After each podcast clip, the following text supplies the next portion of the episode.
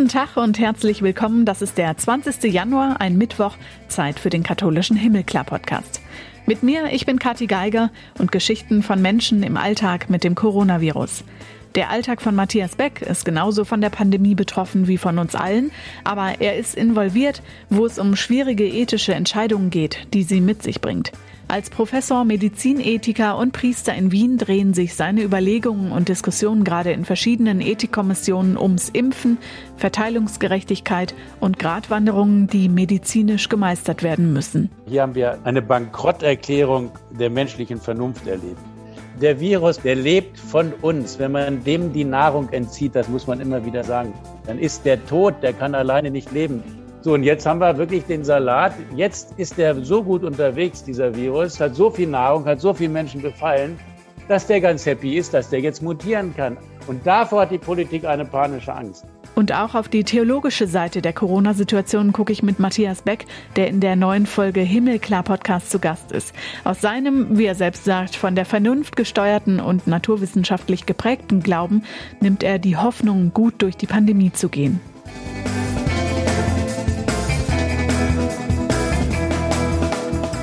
Was diese Woche katholischerseits los war, gucken wir uns aber erstmal noch an. Auch vor der Kirche macht das Virus natürlich nicht Halt. Die traurige Nachricht ist, in den vergangenen zehn Tagen sind zehn katholische Bischöfe am Coronavirus oder an den Folgen der Infektion gestorben. Der jüngste war 53, der älteste 91 Jahre alt. Alleine vergangenen Mittwoch sind vier Bischöfe gestorben. Und zwar über die ganze Welt verteilt, von Venezuela über Kolumbien, Schottland, Polen und Italien. Was die Gottesdienste in Deutschland angeht, haben die Bundesländer die Kirchen entscheiden lassen, ob sie öffentlich stattfinden oder keiner mehr kommen darf. Das bleibt wohl auch so. Weihnachten haben das ja einige Gemeinden oder Pfarreien auch gemacht und zusammen Gottesdienst in der Kirche zu feiern für zu gefährlich gehalten. Da, wo die 7-Tage-Inzidenz 200 übersteigt, gelten verschärfte Corona-Maßnahmen. Und das Erzbistum Berlin reagiert jetzt auf die hohen Infektionszahlen. In den Regionen mit so vielen Neuinfektionen werden die öffentlichen Gottesdienste abgesagt. Damit hat das Erzbistum Berlin allerdings eine Vorreiterrolle, weil es von oben angeordnet nicht mal an Weihnachten Gottesdienstabsagen gab, also von den 27 katholischen Bistümern. Trotzdem sollen die Kirchen aber auch da offen bleiben für Gebet und Seelsorge.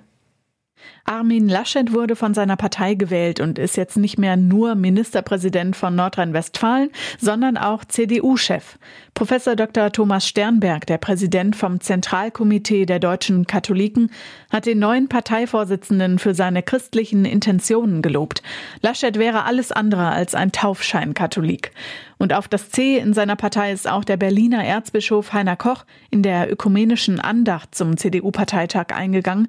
Da hat er den Abgeordneten mit auf den Weg gegeben, sie seien aufeinander angewiesen und voneinander abhängig, genauso wie füreinander da. Die christliche Gemeinschaft eben Communio.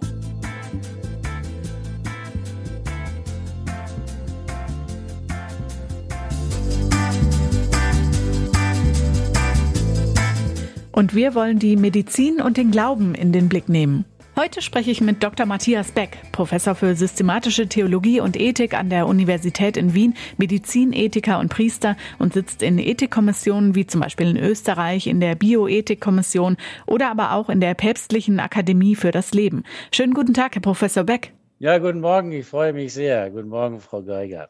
Ja, vielen geht im Moment ja zu langsam, was in Deutschland oder auch in der Welt passiert, wenn es ums Thema Impfen geht. Sie sagen, wir waren schneller als gedacht, oder? Viel schneller als gedacht, dass man nach einem Jahr einen Impfstoff entwickelt hat. Das ging nur deswegen, weil die Erfinder sozusagen schon lange, seit 30 Jahren daran geforscht haben, in anderen Zusammenhängen, im Zusammenhang mit Krebserkrankungen also, dass der überhaupt nach einem Jahr erstens zugelassen worden ist. Normalerweise dauert so ein Zulassungsverfahren 10 bis 15 Jahre. Dass auch die Firmen jetzt relativ, relativ viel herstellen können. Und drittens, dass es auch verteilt werden kann. Das sind ja verschiedene Schritte. Der Impfstoff muss erprobt werden, er muss erforscht werden, er darf keine Nebenwirkungen haben oder nur sehr geringe Nebenwirkungen. Dann muss er in genügender Zahl hergestellt werden und dann muss er noch logistisch verteilt werden was bei diesem BioNTech-Impfstoff sehr kompliziert ist, weil er bei minus 80 Grad ähm, transportiert werden muss. Das können nicht viele Unternehmen.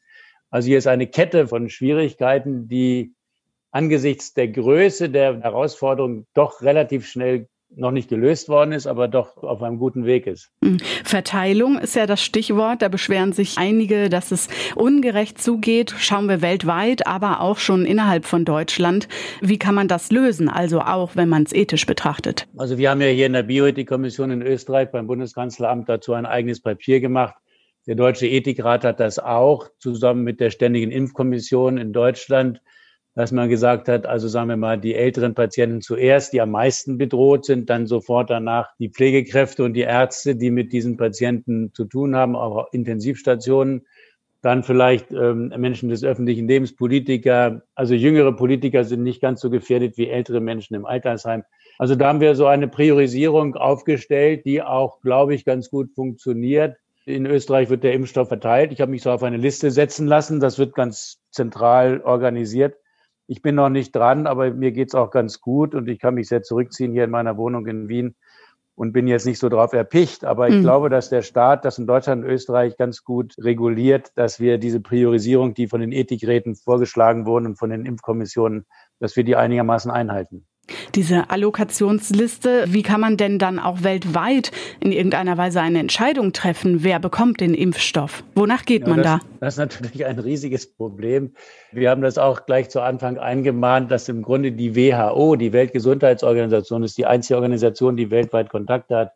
Das kann ja nicht eine österreichische Bioethikkommission machen. Also Weltgesundheitsorganisation hat angeblich von Anfang an mit den Firmen Verträge geschlossen dass man das auch weltweit verteilt. Ich habe gerade heute Morgen hier im NTV gesehen oder gehört, nebenbei wurde in irgendeinem Land, wurden schon 15 Millionen Impfstoffe verteilt und in Afrika waren es gerade mal 25 in einem bestimmten Land. Das heißt, natürlich gibt es hier eine riesige Ungerechtigkeit.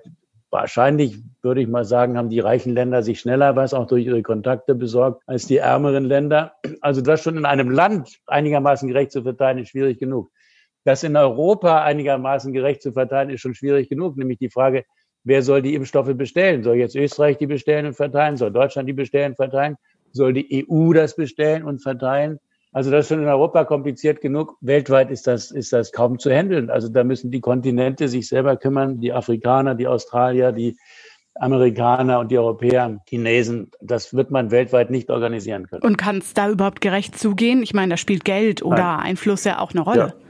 Ja, na, also, also von Gerechtigkeit kann da in vielen Bereichen wahrscheinlich keine, keine Rede sein. Mhm. Jetzt geht's genauso ja. ja auch um die FFP2-Masken-Diskussion. Ja. Auch da ist es ja ein Problem. Wie verteilt man die? Wer kommt dran und wer nicht? Also ich weiß jetzt nicht, wie die Produktionsmöglichkeiten sind. Also die Krankenhäuser haben die ja schon lange. Ein Land wie Deutschland mit 80 Millionen Einwohnern sollte doch in der Lage sein. Diese Pandemie gibt's jetzt seit einem Jahr, seit ja, über ein Jahr sogar. 80 Millionen Masken herzustellen. Selbst wenn gesagt wird, die soll man nur acht Stunden tragen, dann soll man sie wegschmeißen. Ich habe ja auch Pharmazie studiert, also meiner Sichtweise nach, wenn man so eine Maske drei Tage liegen lässt oder nicht kocht, aber bei 60 Grad wäscht oder wie sagten andere Leute im Backofen liegt, dann ist dieser Virus tot. Sollte er sich da drin verfangen haben. Also selbst die ärmeren Leute, die sich vielleicht nur eine oder zwei Masken leisten können, der Staat sollte ihnen die zur Verfügung stellen. Das wäre noch besser. Den könnte man doch Tipps geben, dass man die auch zwei oder dreimal verwenden kann. Wenn ich hier einmal zum Biller gehe und setze die eine halbe Stunde auf und gehe dann wieder raus an die frische Luft und setze sie wieder ab, dann werde ich sie am nächsten Tag auch wieder verwenden. Also ein Staat, ein reicher Staat, der jetzt so viel Geld ausgibt, um Firmen zu stützen, sollte doch in der Lage sein, wenigstens den, den ärmeren Menschen eine solche Maske zur Verfügung zu stellen. Es gibt auch Menschen, die sich jetzt aus verschiedensten Gründen dagegen entscheiden, sich impfen zu lassen. Wie geht man damit ethisch um, beispielsweise bei einer Pflegerin, später dann bei einem Lehrer oder auch die Diskussion besteht ja bei der Bundeswehr? Ja, ich kann Ihnen wieder nur sagen, aus meiner Erfahrung in der Bioethikkommission, wir haben ja lange diskutiert über Masernimpfe, äh, also Zwangsimpfung bei Masern. Ja, das ist nun ein lang erprobter Impfstoff, hat so gut wie gar keine Nebenwirkungen. Es gibt ja richtige Impfgegner, die ihre Kinder nicht impfen lassen ich habe viele Vorträge dazu gehalten, auch mal hier in Wien vor, vor 800 Pharmazeuten und Medizinern. Ich habe mich ganz stark gemacht jetzt bei Masern. Ja, ist noch nicht der Covid-19-Impfstoff. Ich habe gesagt, in einigen Fällen, wir brauchten eine Zwangsimpfung, weil ein Kind, was nicht geimpft ist und an Masern stirbt, verreckt elendiglich. Das heißt, es gibt auch eine Schuld durch Unterlassung.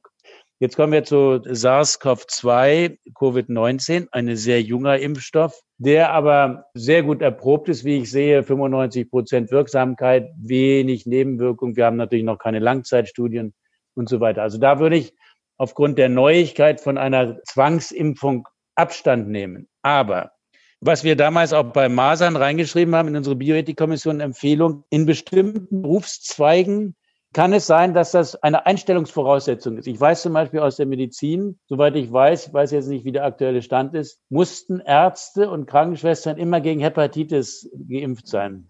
Also es gab für bestimmte Berufsgruppen, und so haben wir das auch reingeschrieben bei Masern, und das müsste man jetzt übersetzen auf Covid-19. Wer in bestimmten Berufen arbeiten will, muss geimpft sein. Also Kindergärtner, Kindergärtnerinnen, sagen wir Lehrer, Krankenpfleger, Ärzte und so weiter. Und das wird kommen. Ob man es für die Bevölkerung äh, flächendeckend machen kann, weiß ich nicht. Ich weiß auch nicht den Vorschlag von Herrn Maas, den er gemacht hat, dass die sich freikaufen können, die geimpft sind, können wieder ins Theater gehen.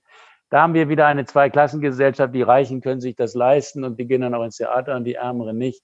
Aber ich würde schon sagen, für bestimmte Berufsgruppen, je besser der Impfstoff jetzt auch ähm, sich zeigt, dass er keine großen Nebenwirkungen hat, würde ich sagen, sagen wir Lehrer, äh, Kindergärtnerinnen, Kindergärtner, Ärzte, Krankenschwestern und so weiter, Altenheimpfleger, sollten geimpft werden. Und dann würde ich auch sagen, das müsste man gesetzlich regeln. Das wird ja noch eine ganze Zeit andauern, dass auch so ein Arbeitgeber sagen kann, sagen wir ein Unterhalter eines Altenheims, der kann von seinen Angestellten verlangen, dass sie geimpft sind. Nochmal, wir wissen immer noch nicht, ob die Impfung wirklich davor schützt, den anderen anzustecken. Also mhm. bisher Solange wir mehr nicht wissen, brauchen wir weiterhin Abstand und Mund-Nasenschutz und so weiter, bis einigermaßen klarer wird, und das wird sicher noch ein Jahr dauern, bis wir das besser erkannt haben durch, durch Studien, ob die Impfung wirklich vor Ansteckung schützt. Soweit ich weiß, bisher weiß man das nicht. Es schützt vor einem schweren Krankheitsverlauf, das ja, insofern würde ich mich impfen lassen. Aber trotzdem muss ich vorsichtig sein, weil ich trotzdem noch infektiös sein kann. Möglicherweise. Jetzt gibt es in Deutschland ja die Verschärfungen. Es wird überlegt, wie kriegen wir die Pandemie jetzt endlich mal in den Griff, weil die Zahlen ja noch nicht so aussehen, wie sie eigentlich sollten. Stichwort auch Zero Covid, also eine europaweite Lösung und Einschränkungsmöglichkeit zu finden. Was halten Sie davon? Ich halte es für unmöglich. Ich halte es auch für wirtschaftlich unmöglich. Ich meine, ich verstehe die ganze Sache wirklich nicht. Aber hier haben wir eine, jetzt sage ich es mal sehr drastisch, eine Bankrotterklärung der menschlichen Vernunft erlebt. Wir haben jetzt ein Jahr dieses Virus. Als das neu auftrat, waren sie alle flabbergastet, hatten Angst und haben sehr schnell, gerade auch Österreich, sehr schnell, sehr präzise reagiert. Drei Wochen totaler Lockdown, runterfahren, Ausgangssperre und so weiter. Und es hat super funktioniert. Wir hatten ganz niedrige Zahlen. Jetzt kommt die Lässigkeit des Menschen, die sagen, ach ja, das wird alles schon nicht so schlimm sein und die Panik mache. Ich habe ja Drohbriefe bekommen, nachts E-Mails. Ich würde ja den Bundeskanzler beraten, der würde jetzt hier mit Angst agieren im Sommer, dass das alles auf uns wieder zukäme. Ich habe mich dann dagegen gewehrt, habe gesagt, na, in den Punkten berate ich den Bundeskanzler nicht. Ich habe eine andere Aufgabe. Also ich sage mal, der Virus, man müsste da weit ausholen, das wird in dem Interview jetzt nicht gehen. Der lebt von uns. Wenn man dem die Nahrung entzieht, das muss man immer wieder sagen, dann ist der tot, der kann alleine nicht leben. Bakterien können alleine leben auf Nährböden. Das Virus braucht einen Wirt, wie das heißt, einen Organismus. Wenn wir es mal geschafft hätten, ist längst zu spät, wie es im Frühjahr war, drei, vier Wochen meinetwegen das runterzufahren, Abstände, Maske, wäre der Virus längst tot. Das Problem ist natürlich, dass wir die Grenzen nicht schließen können, dass die, dass die Ausländer zu uns reinkommen und dass viele Leute dann noch ihre Hochzeiten feiern und so weiter. So, und jetzt haben wir wirklich den Salat. Jetzt ist der so gut unterwegs, dieser Virus, hat so viel Nahrung, hat so viele Menschen befallen, dass der ganz happy ist, dass der jetzt mutieren kann. Also je mehr Nahrung der hat, desto lebendiger freut er sich. Also sage ich jetzt bildhaft, der ist ja, hat ja kein Bewusstsein. Und jetzt fängt er an zu mutieren. Und jetzt haben wir wirklich den größten Salat der Weltgeschichte. Jetzt kommen diese Mutationen aus England und aus Südafrika. Und davor hat die Politik eine panische Angst. Selbst wenn diese Mutationen weniger gefährlich sein sollten, aber der Punkt ist ja, dass auch jüngere Menschen infiziert werden. Die werden mindestens so krank, dass sie ins Krankenhaus müssen. Und dann ist das Gesundheitssystem total überlastet und kollabiert, wie es bereits in England geht. Ich glaube nicht, dass das funktioniert. Ich würde hoffen, wenn man noch mal versucht, an die Vernunft der Menschen zu appellieren und ihnen das ganz genau zu erklären. Wenn ihr diesen Zero Lockdown verhindern wollt, setzt die Maske auf, bleibt so viel wie möglich zu Hause über drei Wochen und dann können wir vielleicht auch mit dieser Mutation fertig werden. Sonst funktioniert das nicht. Wenn Sie jetzt nochmal für vier Wochen alles total runterfahren, öffentlichen Nahverkehr und dass die Leute Homeoffice, wenn sie es machen, ist ja gut. Nur ich glaube, noch einen totalen Lockdown hält die Wirtschaft nicht durch. Dann haben wir Massenpleiten und einen Volksaufstand. Ich glaube, das wäre ganz auf der Rasierklinge laufen zurzeit. Die menschliche Vernunft, an die appelliert werden müsste, das ist ja so eine Sache, ne? Also wir müssen uns persönlich selbst einschränken dafür, dass es ja. gemeinschaftlich und in der Gesellschaft klappt. Ist das vielleicht ja. auch das Problem? Ja, das ist genau das Problem. Die Leute haben ein Anspruchsdenken. Ich habe letztes Jahr einen Vortrag gehalten, als mal so eine erste Lockerung war, ähm, vor 60 Leuten und dann schnallt ein alter Herr auf und sagte, ja, äh, wir klauen der Jugend hier ihre Zukunft, die haben äh, drei Monate ihres Lebens jetzt schon verloren. Da bin ich richtig aggressiv geworden. Ich bin ja noch mittelalterlich sozusagen. Weil gesagt, schauen, unsere, schauen Sie, unsere Eltern waren sieben Jahre im Krieg, ja. Die haben es auch irgendwie noch hingekriegt. Wir sind ja total verwöhnt. Alles haben wollen, sofort haben wollen. Und wenn ich es nicht kriege, dann werde ich rebellisch. Wie wäre es mal mit bisschen Verzicht? Ich meine, das klingt jetzt sehr großväterlich, ja. Ich werde jetzt 65 in diesem Ende des Jahres. Klingt so wie ein Großvater. Aber ich bin ja 56 geboren, zehn Jahre nach dem Krieg. Wir haben uns auch noch gefreut über eine Scheibe Brot. Wenn ich mal so das direkt sagen darf, ich freue mich jeden Abend und sage, danke, lieber Gott, dass ich ein Bett habe und ein Dach über dem Kopf. Das ist ja nicht selbstverständlich, dass das Licht brennt. Ich habe einige Wochen mal in Indien gearbeitet, im Krankenhaus. Da fiel abends um 18 Uhr, war der Strom einfach weg. Wir haben alles selbstverständlich. Ja, die Milch kommt vom Billa oder vom Tengelmann und, und das Licht brennt und die Heizung funktioniert. Das ist doch alles nicht selbstverständlich. Also da würde ich jetzt wirklich mal ganz fromm sagen, mal ein bisschen Dankbarkeit, dass wir noch was zu essen haben, Rücksicht nehmen auf den anderen und sagen, Lieber Gott, vielen Dank, dass es uns noch einigermaßen in Europa gut geht. Das heißt, man hört auch ein bisschen raus, bei Ihnen spielt natürlich auch der Glaube eine Rolle. Sie sind Priester. Wie hat das Einfluss darauf, wie Sie beraten bzw. Entscheidungen finden? Also ich habe natürlich viele Einzelgespräche, äh, auch Priester kommen zu mir zur Begleitung, andere normale Menschen in Anführungsstrichen. Das geht natürlich jetzt alles online.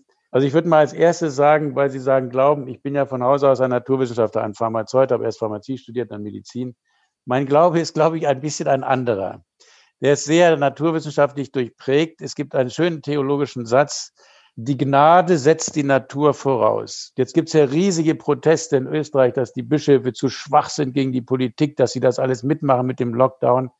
Dann sage ich meinen Freunden immer, das wäre so eine Ebene. Die Gnade setzt die Natur voraus und Natur heißt hier Vernunftnatur. Also mein Glaube ist sehr von der Vernunft gesteuert und nicht einfach sagen, jetzt bisschen Heiligen Geist, bisschen beten, dann geht er schon wieder weg. Zweite Ebene, ich glaube, dass diese Krise einen Sinn hat. Der liebe Gott hat das Virus jetzt nicht geschaffen. Ja, der sitzt ja nicht im Himmel und dreht da so einen Virusstecker an. Sondern diese ganze Pandemie hat eine Bedeutung für uns. Wir sind vollkommen entkoppelt. Wie auch bei Krebserkrankungen die Zellen entkoppelt sind, Klima, Veränderung. Mir sagen zum Beispiel gute Professoren, dieses Virus hat auch zu tun mit der Klimaerwärmung, weil wir ein riesiges Artensterben haben und so weiter. Ich kann die ganzen Zusammenhänge nicht erklären, aber ich kann sie versuchen, philosophisch, theologisch einzuordnen. Wir müssen runterfahren. Wir müssen wieder zu uns kommen. So, und jetzt kommt die dritte Ebene, das sehr konkrete. Viele Menschen sind in die Einsamkeit zurückgeworfen. Was mache ich jetzt in der Einsamkeit? Ich habe gerade ein Buch herausgebracht, im Dezember oder November kam das heraus. Das sollte eigentlich heißen, der Einzelne, der Verlag hat dann gesagt, nee, das versteht keiner. Und jetzt, jetzt haben wir es jetzt, jetzt haben wir es genannt, Gott finden. Das ist ein, ein Satz von Ignatius von Loyola. Gott finden in allen Dingen. Also das Buch heißt Gott finden. Wie geht das? Da geht es um den Einzelnen. Und da habe ich eine sehr steile These vertreten, die ich aber voll für richtig halte. Sonst hätte ich es nicht hingeschrieben. Das Grundphänomen des Menschen ist, dass er allein ist. Jetzt werden Sie erschrecken. Natürlich sind wir gezeugt worden durch die Eltern. Ja, also wir brauchen die Gemeinschaft. Aber dennoch, ich muss mein Leben leben. Ich muss es verantworten. Und ich werde meinen Tod sterben. Selbst wenn mir jemand die Hand hält. Und das müssen wir mal sehen. Das Christentum ist auch eine Religion des Einzelnen. Der Petrus wird berufen und der Paulus wird berufen. Natürlich bilden wir eine Gemeinschaft, die Kirche. Aber selbst diese Gemeinschaften brechen auseinander. Also bei uns in Österreich ist es so, die Kirchen sind zwar als Gebäude offen für die Beter, aber keine öffentlichen Gottesdienste. Und gerade jetzt verlängert gestern bis 8. oder 7. Äh, Februar. Also selbst die Gemeinschaft der Kirche fällt weg. Ja, was kann ich dann noch tun? Dann sitze ich vielleicht alleine in meiner Bude, in meiner Wohnung. Was kann ich tun? Erstmal nimm ihn selbst wahr, würde die mittelalterliche Mystik sagen. Nimm dein Selbst wahr. Nimm dich in deiner Ausgesetztheit wahr. So, und dann komme ich vielleicht in eine tiefere Dimension eines Gottesverhältnisses hinein. Dann kann ich mal Psalmen lesen. Ich habe so kurz Betrachtungen gehalten, jetzt 30 Stück und übertrage auch immer meine Sonntagspredigten. Und dann sage ich das den Menschen, wenn du alleine sitzt, du kannst dir wenigstens ein Büchlein nehmen, wo Psalmen drinstehen, dann liest die mal. Das ist große Literatur. Da kommst du wieder in Gemeinschaft mit anderen Betern, die ihre Not rausschreien, ja, oder lies Evangelium, da kennst du mal den Jesus Christus ein bisschen besser kennenlernen und so weiter. Sehr nüchtern, aber erstmal diese Ausgesetztheit wahrnehmen. Warum geht der Jesus in die Wüste 40 Tage? Jetzt kommt bald die Fastenzeit, Ostern und so weiter. Weil diese Ausgesetztheit dazu führt, dass ich mal mit Gott selber in Beziehung komme. Ich komme ja nicht, wenn ich einmal sonntags in die Stunde in die Kirche renne, zum Gottesdienst komme ich ja meistens mit dem wahren Gott gar nicht in Verbindung. Also zurück zu Ihrer Ausgangsfrage. Ich bin ein gläubiger Mensch, aber nicht so fromm, sondern mein Glaube hat eine existenzielle Dimension. Mein Leben brach um mit 25 Jahren, sonst wäre ich nie Priester geworden. Das heißt, wir haben ja diesen ganzen Glauben so verdünnt. Wir haben den Leuten so ein paar Formen um die Ohren gehauen und jetzt glaubt man, man macht ein paar Gebete und dann ist die Pandemie vorbei. Der liebe Gott ist doch kein Automat, wo man 20 äh, Pfennig reinschmeißt und dann kommt unten äh, das Ende der Pandemie raus. So, und wenn Sie mich nach meinem Glauben fragen, dann ist der sehr nüchtern, durchrationalisiert, vernünftig, mit Naturwissenschaften kompatibel und sage, gut, was mache ich jetzt damit? Ich habe nichts anderes. Ich bin auf mich zurückgeworfen. Was mache ich mit meiner Langeweile? Okay, ich nehme mir ein Buch. Ich nehme mir ein altes Testament. Ich lese die Psalmen. Ah, da gibt es auch andere Menschen, die haben auch schon geklagt und so. Und das wäre die unterste Ebene im Einzelgespräch, wo ich das den Leuten sage. Jetzt kannst du mal die Zeit nutzen, ein geistliches Leben einzuüben. Also es gibt verschiedene Ebenen was ich sage, in die Menge hinein durch Videobotschaften, was ich sage im Einzelgespräch von Bedeutung ist. Und da Sie, sagen wir mal, die beiden Standbeine haben, mit denen Sie im Leben stehen, wo kommt da dann Ihre Hoffnung her? Also auch das, äh, verzeihen Sie, ich bin immer sehr drastisch. Ich muss noch ein Buch schreiben über, über Sprichwörter. Dann heißt es immer, die Hoffnung stirbt zuletzt. Ja, da muss man sofort fragen, welche Hoffnung? Also ich würde mal sagen, das klingt jetzt sehr drastisch. Ja, ich entschuldige mich sofort im letzten stirbt jede Hoffnung, weil wir alle sterben. Die einzige Hoffnung, die letzte Hoffnung, die bleibt, ist, dass wir ein Leben über dieses Leben hinaus haben. Also wenn Jesus Christus das Leben ist, ja, diese Hoffnung stirbt nicht. So, und das wäre meine Anbindung. Ich bin vollkommen realistisch. Äh, die Leute sagen mal, du bist so negativ. Ich bin überhaupt nicht negativ. Ich bin nur realistisch, auch medizinisch realistisch. Ja, was soll ich jetzt hoffen? Soll ich hoffen, dass die Pandemie in einem Jahr vorbei ist? Nein. Das heißt, ich kann es hoffen, aber es wird nicht so sein. Jetzt fragt mich ein Journalist vor einigen Wochen, das muss doch irgendwann mal vorbei sein. Da sage ich, warum muss das irgendwann mal vorbei sein? Dieser Virus wird vielleicht nie wieder aus der Weltgeschichte herausgehen. Wir haben bis heute Tollwutviren oder weiß ja nicht, ob das Bakterien sind oder Viren, egal. Warum soll der wieder verschwinden? Wir können ihn noch nicht mal töten, weil der kein Leben hat. Wir können dem nur die Nahrung entziehen, das sage ich noch einmal. Denn mit dem müssen wir leben. Wenn der Impfstoff kommt, gut. Wissen wir trotzdem nicht, ob wir nicht weiterhin infektiös sind. Also diese innerweltliche Hoffnung, die ist für mich ganz nüchtern medizinisch, pharmazeutisch angeschaut. Die Hoffnung ist, dass ich mich in meiner Einsamkeit, in meinem Innersten an Gott wenden kann und hoffe, dass Gott, dass er und ich sozusagen, also wir beide, ich an seiner Hand durch diese Pandemie durchkomme. Also so innerweltliche Hoffnung, daran klammer ich mich schon längst nicht mehr fest. Da ist so viel zu viel zerbrochen, auch in der Kirchengeschichte das Hinschauen auf die Realität muss ja nicht zu einer Hoffnungslosigkeit führen. Im Gegenteil. Ja. Wenn ich weiß, wenn der Nebel immer dichter wird, muss ich die Geschwindigkeit reduzieren. Da kann sich ja dadurch eine ganz neue Kenntnisebene ergeben. Das mhm. ist ja nicht so, dass je genauer ich hinschaue, desto hoffnungsloser. Je genauer ich hinschaue, desto klarer kann ich sehen. Das wäre mein Punkt. Die letzte Hoffnung ist die Anbindung an Gott oder meinetwegen an Jesus Christus. Das heißt, sage so, Meister, jetzt wird's eng, jetzt wird's dunkel, jetzt wissen wir nicht weiter jetzt klammere ich mich an dir fest. Das ist das Wort Glauben, sich festmachen in Gott. Und jetzt weich nicht von meiner Seite und jetzt gehen wir da irgendwie durch diese Pandemie hindurch. Das ist vielleicht ein kindlicher Glaube, aber das ist mein Zugang, der nichts zu tun hat mit einer innerweltlichen Hoffnung, die sich vielleicht nie erfüllt, weil das Leben endlich ist, weil die Pandemie so schnell nicht aufhört. Aber die innere Anbindung, da würde ich sagen, daraus kann man Kraft schöpfen. Und das ist auch das, was der Begriff Glauben meint. Glauben heißt nicht irgendwelche Sätze auswendig lernen, sondern sich festmachen in Gott, wie das von Abraham heißt. Und je größer die Krise, je schneller das Karussell sich dreht, desto mehr muss man sich in der Mitte festmachen, sonst wird man herausgeschleudert. Ganz herzlichen Dank für diesen Einblick, Herr Beck. Ja. So, für heute war's das mit mir, Katharina Geiger. Wenn ihr die anderen Folgen vom katholischen Podcast Himmelklar noch nicht kennt, guckt mal rein auf himmelklar.de im Netz. Alle Folgen gibt's auch jederzeit, wenn ihr sie noch nachhören wollt, auf den gängigen Podcast-Plattformen und ihr findet uns unter Himmelklar Podcast auf Facebook und Instagram beziehungsweise auf Twitter als Himmelklar-Pod. Nächste Woche übernimmt wieder Renato Schlegelmilch das Mikro und euch wünsche ich alles Gute.